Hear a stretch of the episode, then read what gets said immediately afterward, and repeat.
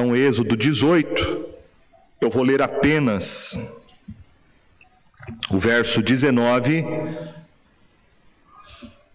ao verso 24. Porém, farei a exposição de todo o capítulo 18. Como eu disse, o tema é Peregrinos no Deserto: Como resolver problemas. A palavra de Deus nos diz assim, Êxodo 18, a partir do verso de número 19: Ouve, pois, as minhas palavras, eu te aconselharei e Deus seja contigo. Representa o povo perante Deus, leva suas causas a Deus. Ensina-lhes os estatutos e as leis e faz-lhes saber o caminho em que devem andar e a obra que devem fazer.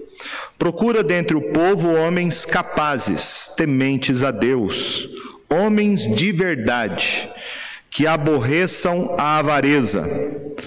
Põe-nos sobre eles por chefes de mil, chefes de cem, chefes de cinquenta e chefes de dez, para que julguem este povo em todo o tempo.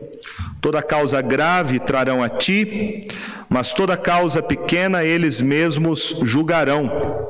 Será assim mais fácil para ti, e eles levarão a carga contigo. Se isto fizeres, e assim Deus tu mandar, poderás então suportar, e assim também todo este povo tornará em paz ao seu lugar. Moisés atendeu às palavras de seu sogro e fez tudo quanto este lhe dissera.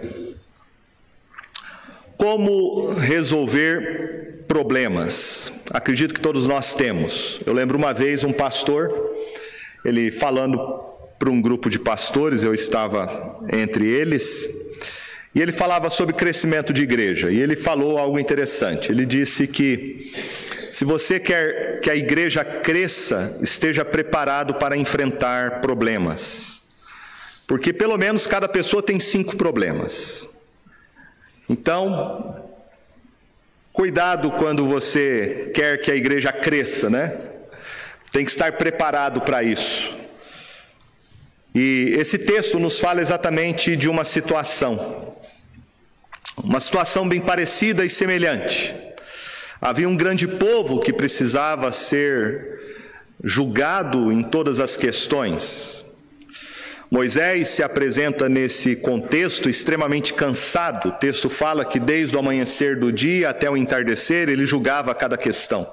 Eu imagino que as pessoas levavam problemas de toda sorte, de todo tipo, para que Moisés julgasse. Eram pelo menos dois milhões de pessoas, desde crianças, jovens, adultos, mulheres, idosos. Certamente havia questão de todo tipo, qualquer tipo de discussão com um vizinho, menino brigando contra menino, uma mãe contra outra, quem sabe uma mulher olhando para o marido da outra, o marido querendo trair, uh, todo tipo de confusão que você possa imaginar numa sociedade.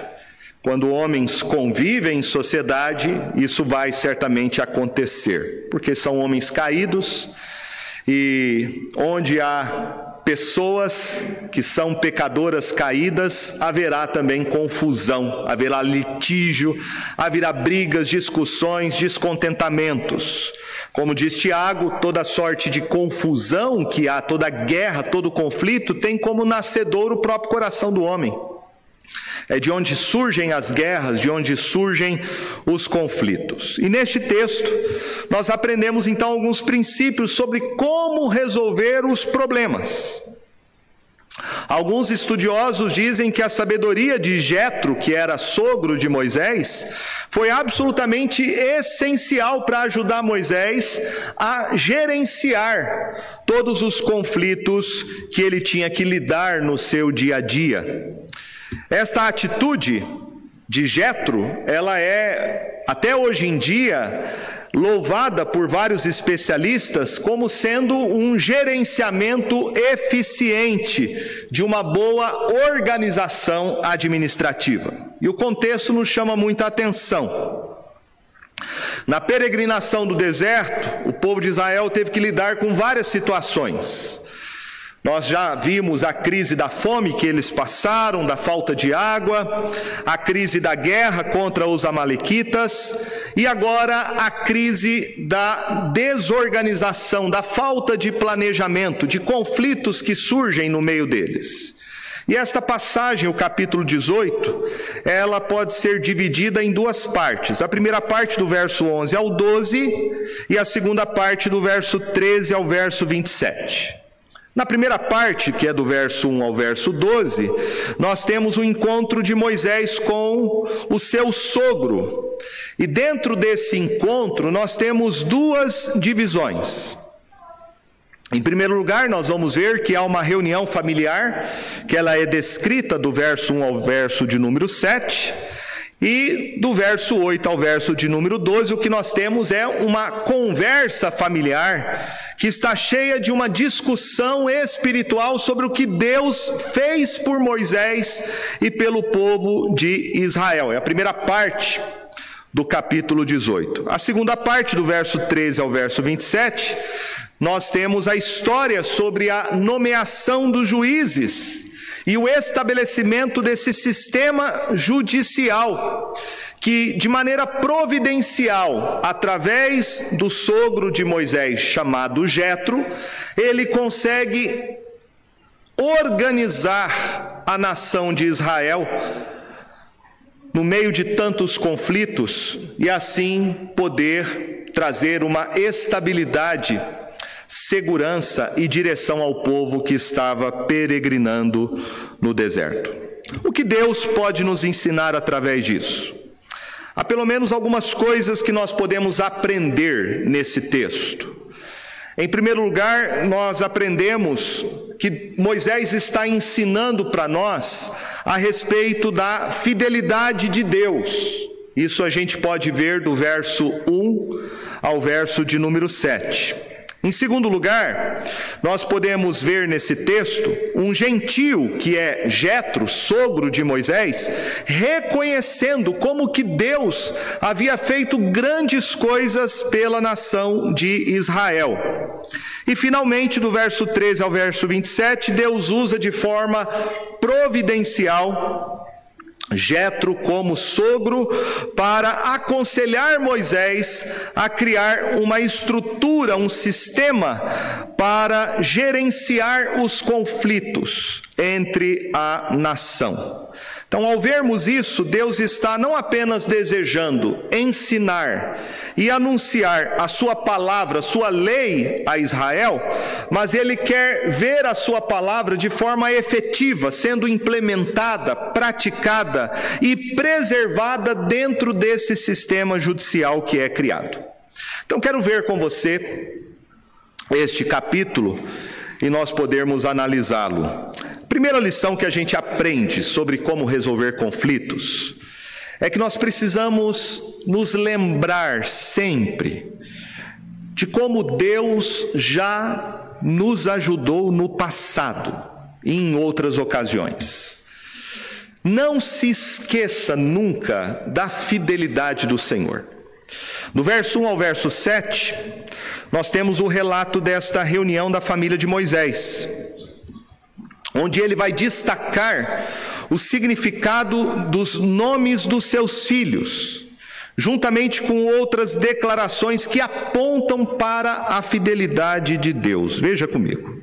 Ora, Jetro, sacerdote de Midian, sogro de Moisés, ouviu todas as coisas que Deus tinha feito a Moisés e a Israel, seu povo, como o Senhor trouxera a Israel do Egito.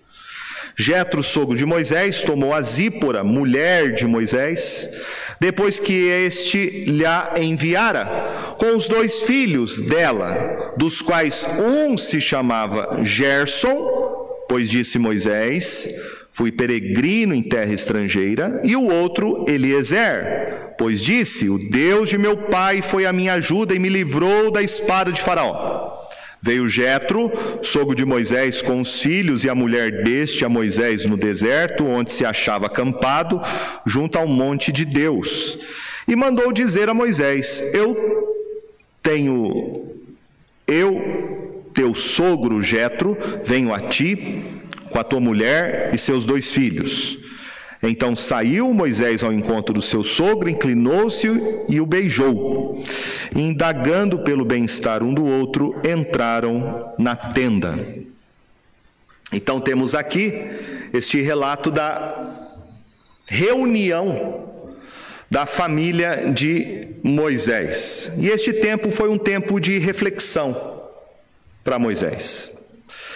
Moisés fez, parece, o seu caminho de volta ao Monte Sinai.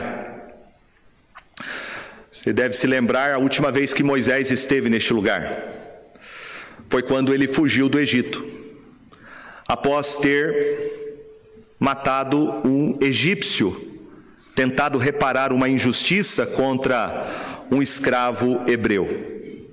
Ele foge para o deserto e se refugia neste mesmo monte onde agora ele está novamente. Agora ele está não mais pastoreando um rebanho, que era o rebanho do seu sogro Jetro, mas ele está pastoreando o povo de Deus. E a maneira como Moisés percebe a história dele e a história do seu povo é uma demonstração que ele reconhece e faz sobre a fidelidade e as promessas de Deus. Da última vez, Moisés, quando esteve no Sinai, ele estava fugindo do Egito. E ele não queria voltar para lá. E é exatamente neste monte, o Monte Sinai, o monte de Deus, que ele tem aquela visão. Quando ele vê uma sarça que se queima, mas não consegue consumi-la, e ele se aproxima daquele fogo, e Deus, do meio do fogo, diz para Moisés: Tira as sandálias dos seus pés, porque o lugar que você está é terra santa. E Deus então chama Moisés para ser o libertador do povo de Israel. Moisés, então, agora nesse contexto do capítulo 18 de Êxodo, ele já saiu do Egito, ele passou por aquele grande, terrível ah, provação de enfrentar Faraó com a sua obstinação, mas pelo poder de Deus, ele é usado pelo Senhor e humilha todos os deuses que o Egito confiava através daquelas dez pragas, e depois, de uma forma tremenda, sobrenatural, Deus abre o mar através da, do cajado de Moisés e o povo passa a pé enxuto, trazendo juízo sobre o exército e sobre Faraó dos egípcios. Deus então havia libertado o seu povo, eles estavam peregrinando pelo caminho que Deus mesmo havia escolhido, e Deus faz Moisés retornar para o mesmo lugar onde no passado, há pelo menos cerca de 100 anos, ele anteriormente estava como fugitivo, refugiado em terra estranha. Veja que Moisés, ele nos fornece aqui um belo testemunho. Primeiro, um belo testemunho da história bíblica. Essa passagem aqui introduz alguns problemas que ninguém, em sã consciência, teria a intenção de falsificar o relato que está aqui. E por outro lado, esta passagem nos diz que a família de Moisés tinha estado com Jetro, o seu sogro. Então nós temos aqui, primeiro, a informação de que em Êxodo capítulo 4, verso 20, quando nos fala que a família de Moisés acompanhou ele ao Egito, e depois parece que a gente não tem mais nenhuma outra informação, esta passagem ela nos informa o que aconteceu com a família de Moisés. O que aconteceu com a sua esposa Midian e com os seus filhos. Em segundo lugar, esse relato registra para nós o nome do segundo filho de Moisés, que nunca mais nós ouviremos novamente. E quando ele faz a menção dos seus dois filhos, Moisés está entendendo que a volta da família dele era o cumprimento da fidelidade de Deus, cuidando da sua família. Então, em Êxodo 4, nós temos a informação que a família de Moisés estava com ele no Egito. Mas agora, em, em Êxodo 18, nós temos a informação que Jeto traz a família de Moisés para se encontrar com ele no monte. Então, o que é que aconteceu? Essa é precisamente a pergunta que viria à mente se você estivesse tentando inventar uma história, falsificar uma história, jamais você iria colocar essa informação aqui. Então, o que nós vemos aqui, na verdade, é um testemunho da precisão completa do relato histórico. Nós vemos aqui a evidência da historicidade da passagem. E eu quero enfatizar com você algumas coisas que nós podemos entender do verso 1 ao verso 7, que mostram exatamente a fidelidade de Deus. No verso 1, nós temos o relato que Jetro ouviu sobre tudo que Deus havia feito por Moisés e a Israel. E em seguida nós vamos ter a informação, a partir do verso 3, dos nomes dos filhos de Moisés. Parece que Moisés faz uma pausa para refletir sobre a sua história de como tudo havia acontecido desde quando ele fugiu do Egito até o momento que agora ele está liderando o povo de Israel. E veja os nomes interessantes que refletem isso. A sua reflexão sobre a fidelidade de Deus. No verso de número 3, o texto nos informa que o nome de um dos filhos era Gerson. Gerson, e o significado é: fui peregrino em terra estrangeira. Então, o primeiro nome do filho retrata essa fuga de Moisés. E como que Deus, como que Deus cuidou dele naquela situação, fugitivo, um peregrino, se escondendo da fúria de Faraó, que queria a sua execução. Moisés aqui revela para nós, meus irmãos, que Deus o guardou, que Deus, quando sofremos certas injustiças, Ele está conosco, e que Deus de alguma forma vai cuidar, que Ele vai nos proteger. Isso não significa que nós não vamos passar por dificuldades. Como Moisés, nós podemos experimentar situações de muita injustiça. Mas mesmo assim, Deus estará conosco. Deus não nos desampara. E Moisés pôde experimentar isso. Quando ele diz que ele era um peregrino, ele fala: Eu sou um andarilho um peregrino na terra do Egito, e ele se lembra da fidelidade de Deus.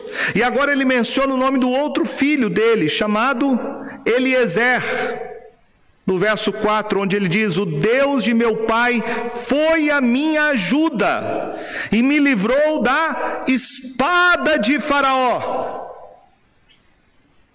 Ele está se lembrando exatamente daquele incidente quando ele matou um egípcio e Faraó tentou se vingar.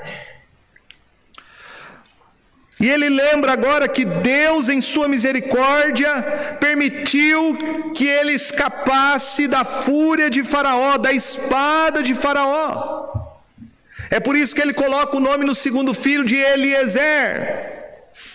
Deus me ajudou. Deus me socorreu na hora que eu mais precisava. Deus foi a minha o meu auxílio.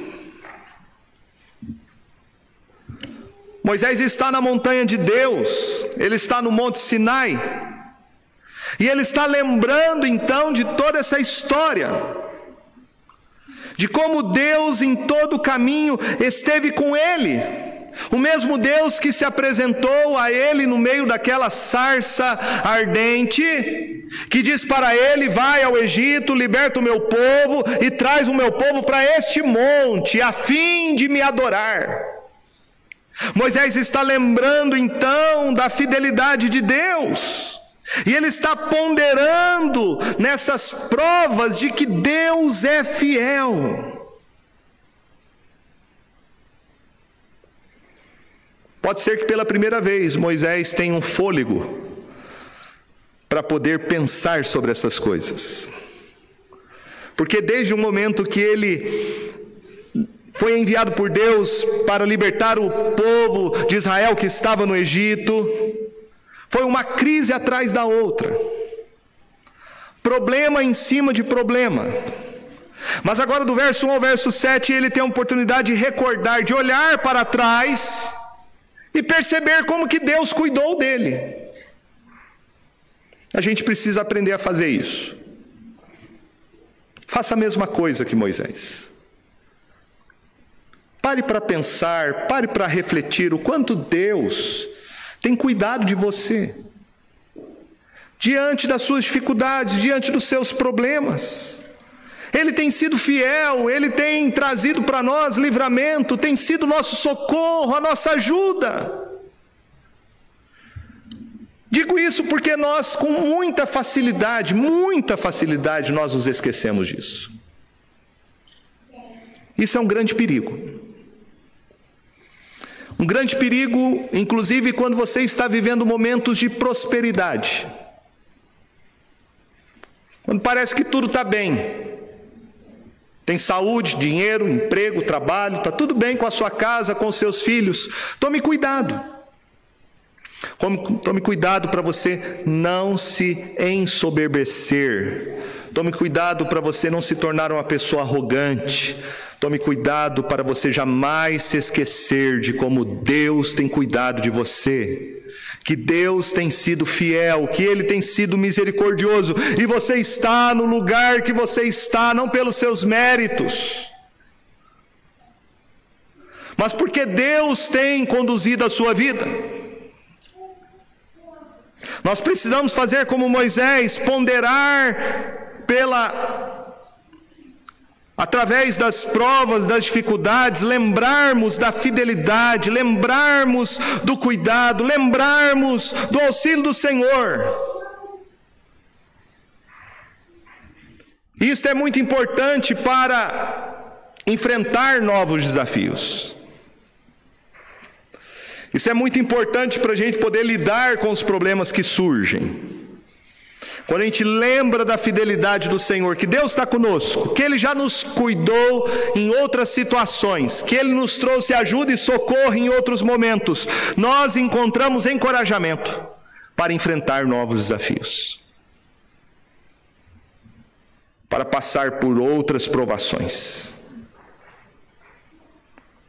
Você quiser aprender a resolver problemas na sua vida, você precisa se lembrar sempre da misericórdia e da fidelidade do Senhor, jamais se esqueça disso.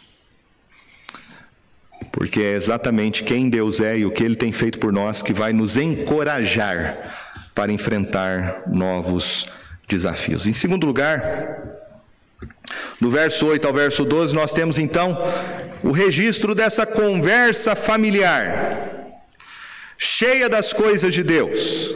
E nós vamos ver aqui um gentio, que é o sogro de Moisés, Jetro, se alegrando e reconhecendo como que Deus, o Deus de Israel é o verdadeiro Deus e havia trazido grande libertação. Veja comigo, o texto nos fala: Contou Moisés a seu sogro tudo que o Senhor havia feito a Faraó e aos egípcios por amor de Israel e todo o trabalho que passaram no Egito, e como o Senhor os livrara.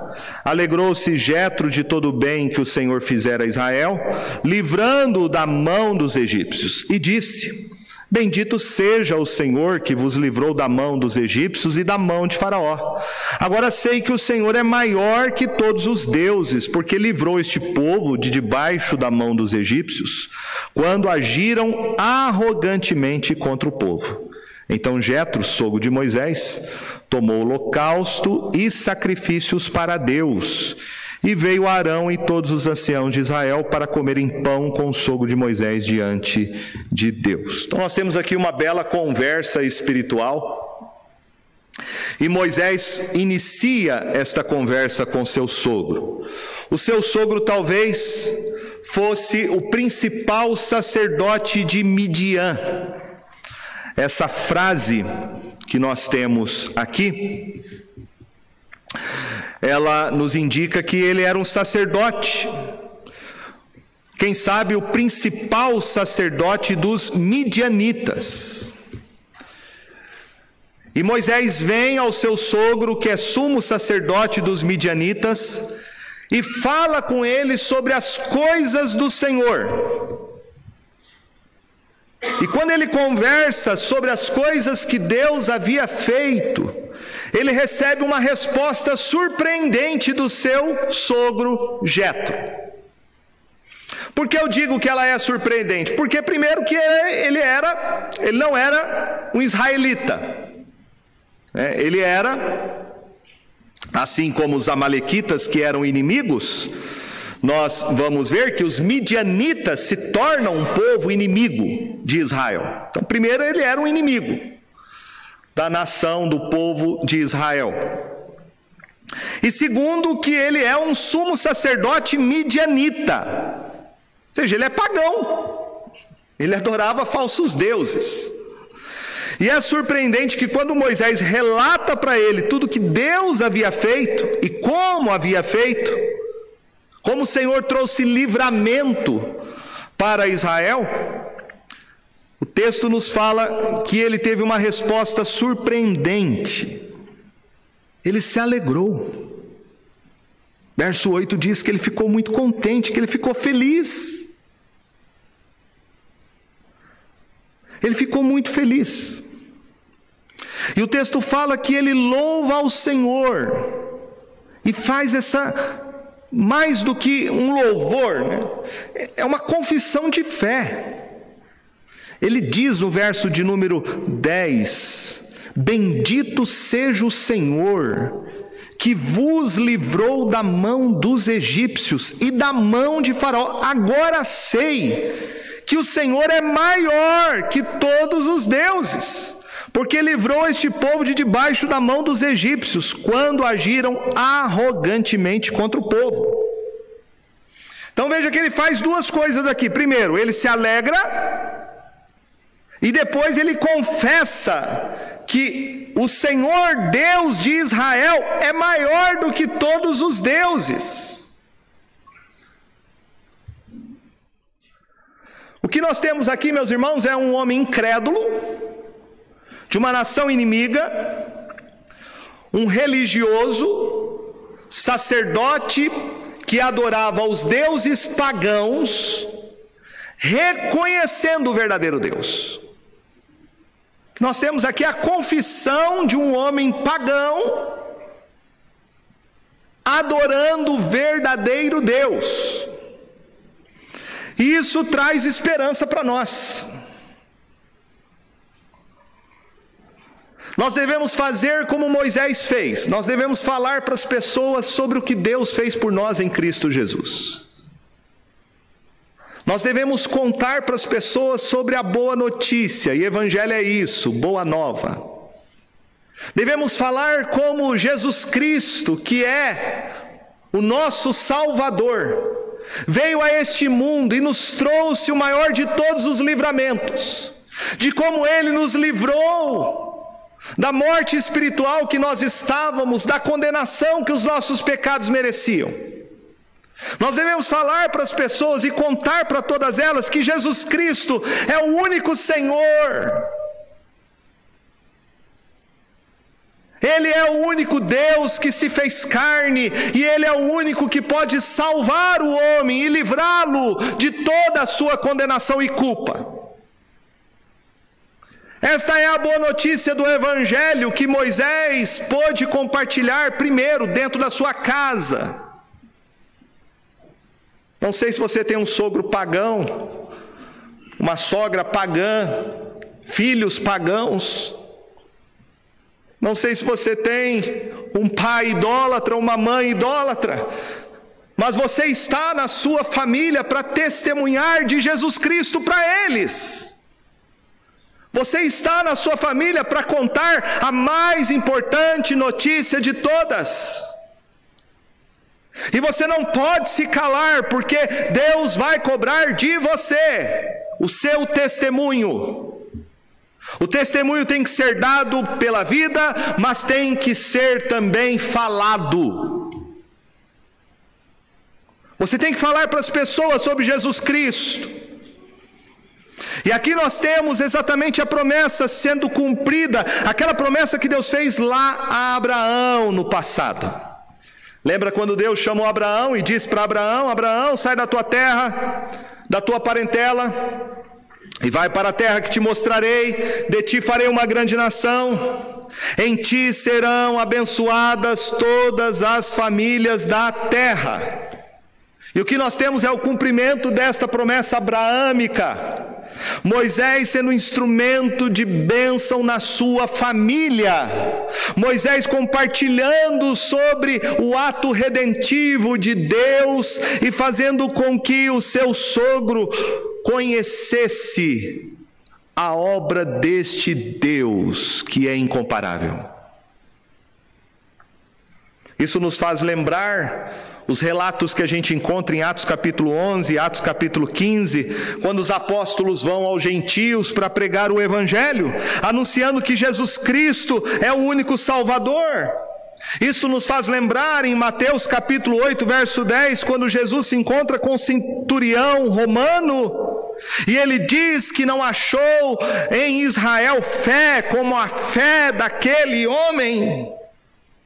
Que nós temos aqui é um gentio, parente, sogro de Moisés, sendo alcançado pela graça do Senhor. Jetro faz a sua confissão, louva, reconhecendo que o Senhor é o único Deus verdadeiro. Ele diz: Agora sei que o Senhor é maior que todos os deuses, porque livrou este povo de debaixo da mão dos egípcios, quando agiram arrogantemente contra o povo. Ele reconhece que há um único Deus que pode salvar. E esta é a confissão necessária de todo homem. Não sei se você já fez ela. Se você não fez, faça. Arrependa dos seus pecados. E confesse nessa noite que Jesus Cristo é o único Senhor. Só Ele é Senhor. Só Ele pode trazer sobre sua vida salvação.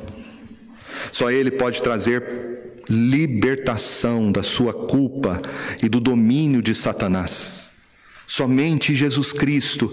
A Bíblia diz, o apóstolo Pedro pregando, que não há salvação fora de Cristo Jesus. Nenhum nome, nem no céu, nem na terra, nem debaixo das águas, que somente Jesus Cristo é Senhor.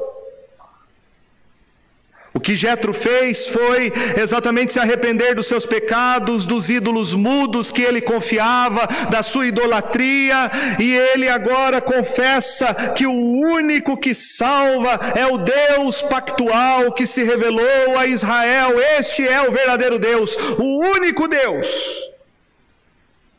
A segunda coisa impressionante que a gente vê no verso 12 é que Jetro, sogro de Moisés, tomou holocausto e sacrifícios para Deus. E o texto fala que veio Arão, todos os anciãos de Israel, para comerem pão com o sogro de Moisés diante de Deus. Se você fosse um hebreu daqueles dias e visse isso, você ficaria, quem sabe, escandalizado. O sacerdote midianita que adora falsos deuses agora tendo comunhão conosco, comendo junto com a gente, e pior, sacrificando, oferecendo holocaustos a Deus. Nós temos aqui, meus irmãos, todas as características de a celebração de uma aliança. Quem sabe uma aliança feita entre Israel e os midianitas, algum tipo de tratado de paz. Mas o que nós vemos aqui, mais do que um tratado de paz, uma aliança, é Jetro adorando a Deus. Adorando a Deus. E veja que sendo acolhido pelo povo de Israel como agora membro da aliança. E é isso que o evangelho faz. O evangelho é o poder de Deus para a salvação de todo aquele que nele crê. E em Cristo Jesus não existe bárbaro, cita, não existe homem, não existe mulher. Em Cristo Jesus, todas as paredes que nos separam, todos os obstáculos são removidos. Em Cristo Jesus, nós nos tornamos uma família. Em Cristo Jesus, nós somos aceitos por meio do seu sacrifício, do seu sangue na cruz, e toda inimizade é removida. Nós nos tornamos o povo de Deus, o povo da aliança. Não importa quem você seja, a sua origem, de qual família, sua condição social, o seu passado. Se você se arrepender nessa noite e crer em Jesus Cristo, a maior obra de todas vai acontecer na sua vida, é você se tornar filho de Deus. É você se tornar membro da igreja de Cristo. Isso não importa quem você seja, não importa a sua origem étnica, não importa a sua posição social, se você realmente confessa e crê em Jesus Cristo, você se torna parte do seu povo, você se torna membro da igreja de Cristo. Então, nós temos aqui do verso 1 ao 7 essa reunião familiar onde Moisés se lembra da fidelidade de Deus, e do verso 8 a 12, temos essa conversa espiritual, onde o que se destaca é a vitória de Deus sobre Israel. A vitória de Deus trazendo libertação sobre ah, o povo de Israel debaixo da escravidão do Egito.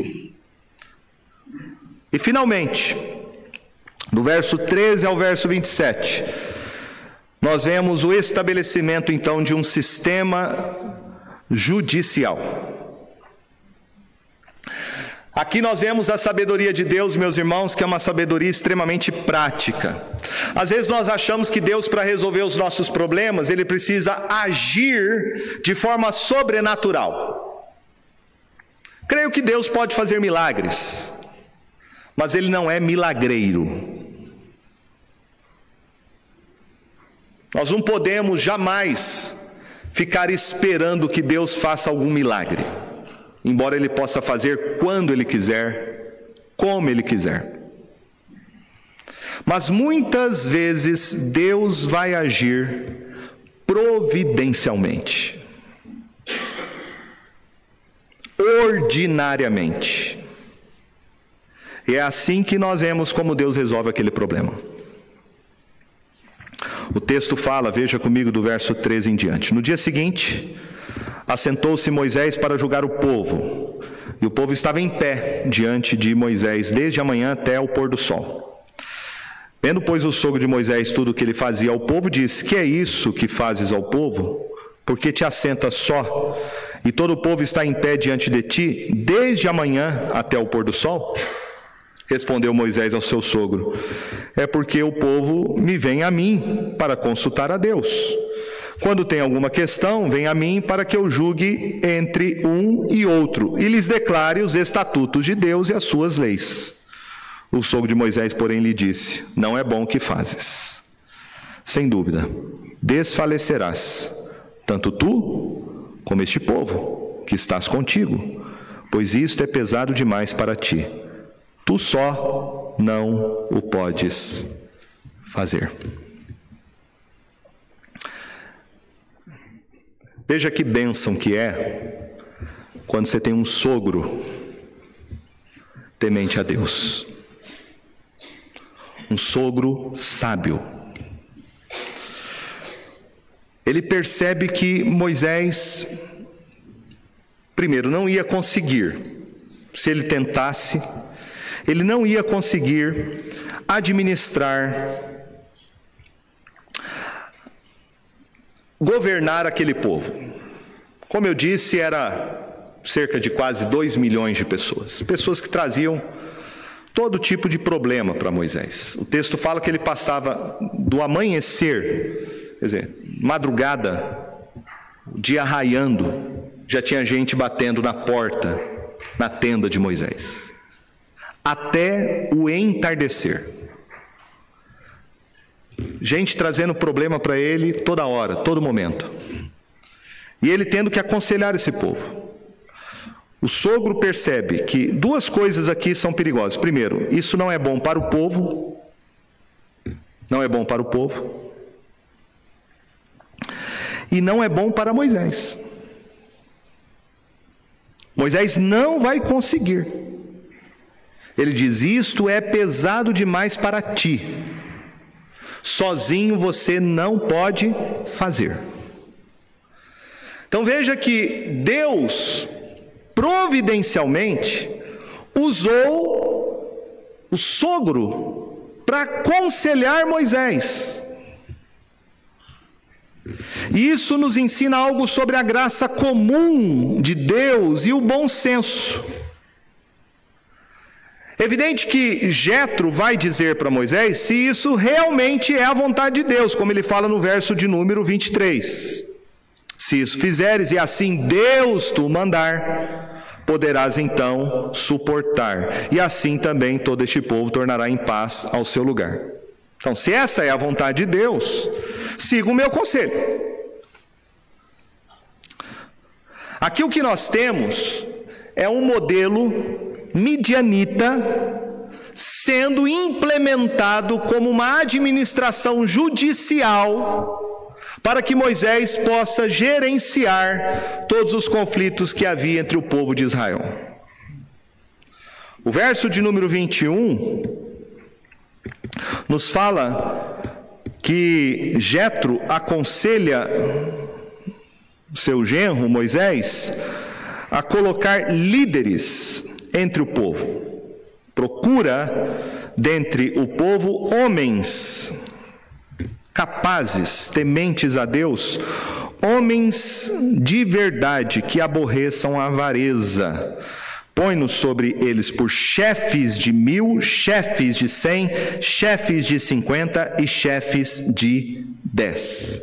A palavra aqui para chefe é a palavra para juízes. Juízes, eles são líderes, juízes.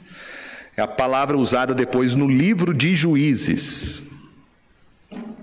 Mas veja quais são as qualificações exigidas para ser um líder, um juiz. Primeiro, há uma qualificação que aponta para uma habilidade e para a sua maturidade. O verso 21 diz que homens capazes. Então, primeira coisa, tem que ter capacidade. Tinha que ter uma certa habilidade e homens que tenham maturidade, que tenham moralidade, homens que passem pelo crivo ordenado por Deus, homens tementes, verso 21, homens de verdade e que aborreçam a avareza.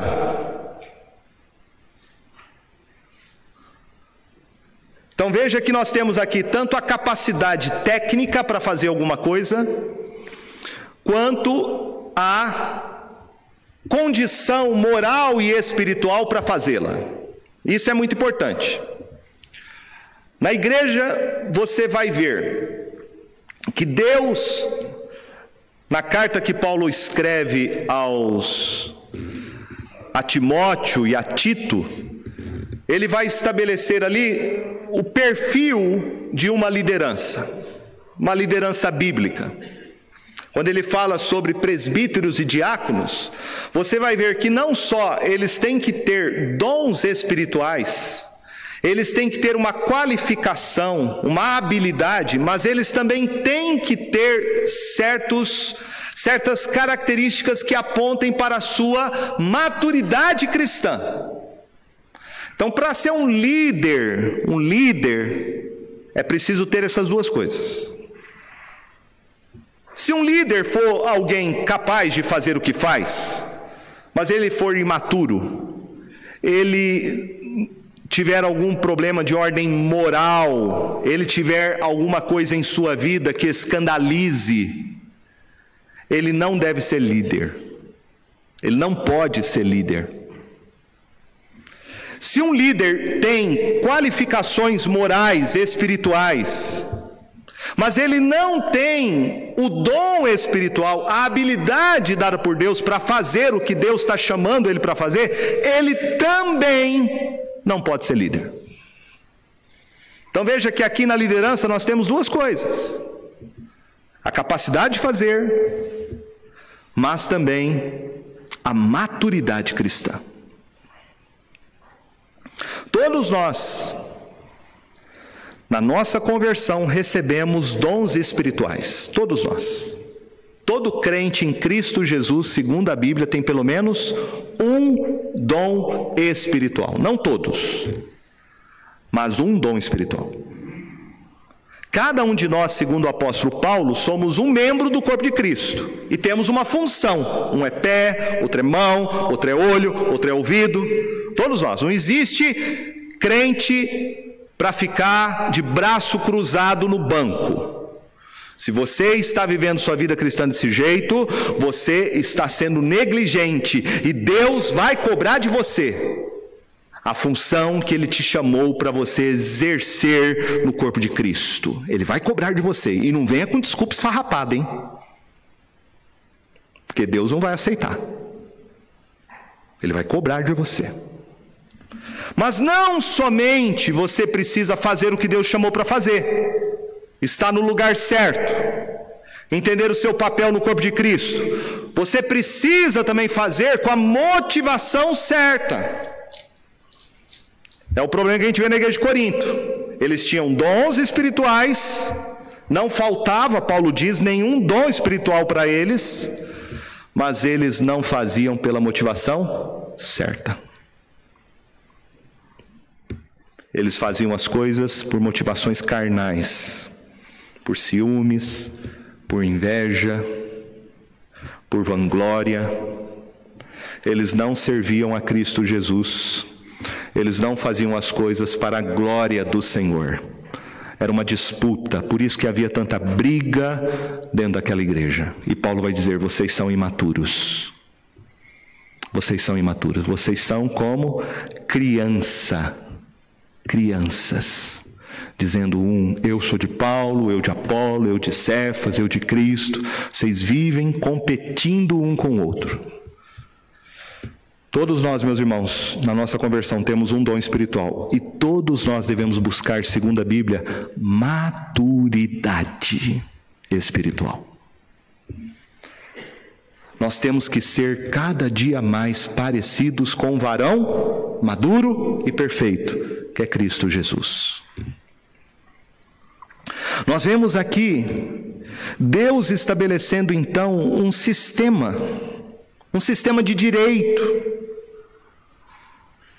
para que esse grupo de homens qualificados possam, junto com Moisés, aplicar a lei de Deus e administrá-la. E aqui nós temos então, de forma embrionária, o que se tornou o governo do povo de Deus, que começa no Antigo Testamento e se desenvolve ao longo de toda a teologia bíblica, e nós vamos encontrar esse sistema embrionário nas cartas que Paulo escreve, principalmente a Tito, falando: olha, em cada cidade constitui presbíteros. Por isso o nome da nossa igreja, Igreja Presbiteriana, uma igreja governada por presbíteros, presbítero, ancião, homens maduros, homens espiritualmente qualificados. É isso que deve ser um presbítero. Vemos aqui o papel da liderança. E essa é a segunda coisa que nos chama a atenção: o trabalho de Moisés. O trabalho dele principalmente é declarar a lei e a vontade do Senhor. Mas a palavra, além de ser declarada, ela deve ser também implementada. A lei deve ser estabelecida, anunciada, mas a lei também deve ser obedecida, preservada. E como Moisés vai fazer isso? Moisés não pode fazer os dois trabalhos ao mesmo tempo. Ele não pode negligenciar o trabalho dele, que é anunciar a palavra de Deus. E é por isso que esse sistema foi estabelecido para ajudá-lo. O texto fala: vai ser mais fácil para ti, e eles levarão a tua carga, a carga contigo. Eu olho para isso, meus irmãos, e eu vejo algo muito interessante, né? Que a igreja ela é governada por um colegiado de pessoas, por um conselho, por homens chamados por Deus, qualificados, para poder liderar a sua igreja, liderar o seu povo. Nosso sistema de governo é um sistema bíblico, ele não é episcopal, o governo da igreja não está centralizado numa pessoa, não é o pastor que governa a igreja. Se você pensa assim, você está equivocado. A igreja também não é governada por ela mesma, pela própria assembleia, pela própria igreja, também não é. A igreja é governada por um grupo de homens que representam a igreja e, em nome de Cristo, exercem o governo espiritual segundo a sua vontade. Aquele povo deveria ser submisso a este grupo, a este conselho de homens, de presbíteros, porque eles estavam sendo submissos à palavra de Deus. E aqui está a autoridade de uma liderança. Você não deve obedecer nenhuma liderança se ela não for obediente a Deus. Você não deve obedecer nenhum pastor ou presbítero se ele não ensinar para você o que diz a palavra de Deus. Nenhuma liderança tem autoridade própria. A liderança exerce uma autoridade delegada e condicionada à sua fidelidade em fazer a vontade de Deus. Para terminarmos, eu quero fazer três considerações sobre esse texto para nós, três aplicações. Primeiro, como resolver problemas? A gente precisa de pessoas sábias para nos ajudar. Moisés, embora fosse um homem, meus irmãos, tremendamente usado pelo Senhor, teve experiências que poucas pessoas tiveram. Moisés foi humilde o suficiente para entender que ele precisava da ajuda do seu sogro. Ele ouviu o conselho do seu sogro.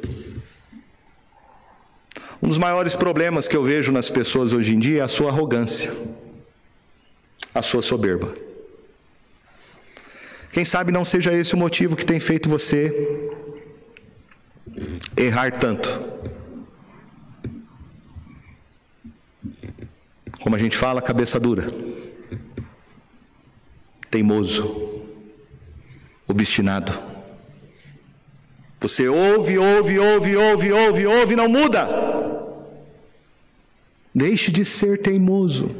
Deixe de ser de dura serviço, deixe de ser rebelde. Aprenda a ouvir conselhos. Aprenda. Moisés tem humildade, embora sua posição fosse uma posição tão privilegiada. Ele tem humildade para considerar os conselhos do seu sogro. A Bíblia diz, meus irmãos, em Provérbios 11, 14: Não havendo sábia direção, cai o povo, mas na multidão de conselheiros há segurança. Provérbios 24, 6: Com medida de prudência farás a guerra, na multidão de conselheiros está a vitória. A palavra de Deus diz: Vede prudentemente como andais, não como nécios, e sim como sábios, remindo o tempo, porque os dias são maus. Aprenda a ouvir as pessoas. Aprenda a considerá-las. Agora, pessoas que temam a Deus. Não é qualquer um, não. Cuidado, inclusive, com os maus conselheiros. Davi foi mal aconselhado. E por causa dos maus conselheiros, o seu reino foi um desastre. Cuidado com os maus conselheiros. Ouça pessoas que andem com Deus. Aliás, só ouça pessoas que andem com Deus. E por último, a gente aprende aqui a buscar, sobretudo, a vontade do Senhor para a nossa vida a pedir a Deus que nos dê a verdadeira sabedoria. A verdadeira sabedoria. E a verdadeira sabedoria está em, primeiramente, você reconhecer que você é pecador. Por isso diz Provérbios: não te estribes no teu próprio entendimento. Reconheça isso nessa noite. Pare de ser teimoso, arrogante, soberbo achando que você pode, que você faz, você é o melhor, você sabe de tudo. Não confie em você mesmo, porque o seu coração ele é enganoso, desesperadamente corrupto. Não confie em si mesmo. Essa coisa de confie no seu taco, no seu feeling, não. Cuidado. O maior inimigo pode ser você mesmo. Se humilhe diante do Senhor, peça a Ele que te dê sabedoria na sua vida. Seja guiado pelos céus e não pelos seus instintos. Peça a Deus que te dê sabedoria. E a Bíblia nos fala em Tiago, capítulo 1, versos 5 a 7: Se porém algum de vós necessita de sabedoria, peça a Deus, que a todos dá liberalmente, nada lhes impropera, ser-lhe-á concedida. Peça, porém, com fé, em nada duvidando, pois o que duvida é semelhante à onda do mar, impelida e agitada pelo vento. Não suponha esse homem que alcançará do Senhor alguma coisa boa. Essa foi uh, a coisa que Salomão pediu. Deus ofereceu tudo para ele: riquezas, mulheres, paz entre seus inimigos. Ele pediu: Senhor, me dê sabedoria. Isso é que eu e você precisamos, sabedoria para viver. Os dias são maus. Os dias são maus. Precisamos de muita sabedoria, de muito discernimento, meus irmãos, para viver os dias que estamos vivendo. E a verdadeira sabedoria nos foi revelada na pessoa de Jesus Cristo.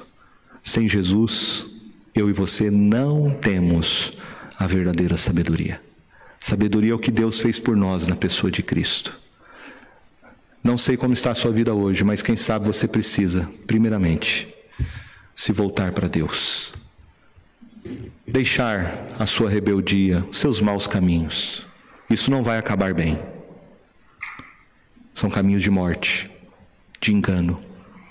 Volte-se para o Senhor Jesus nessa noite, porque é somente aos pés dele que você vai conseguir resolver os problemas no seu dia a dia. Somente em Jesus Cristo. Amém?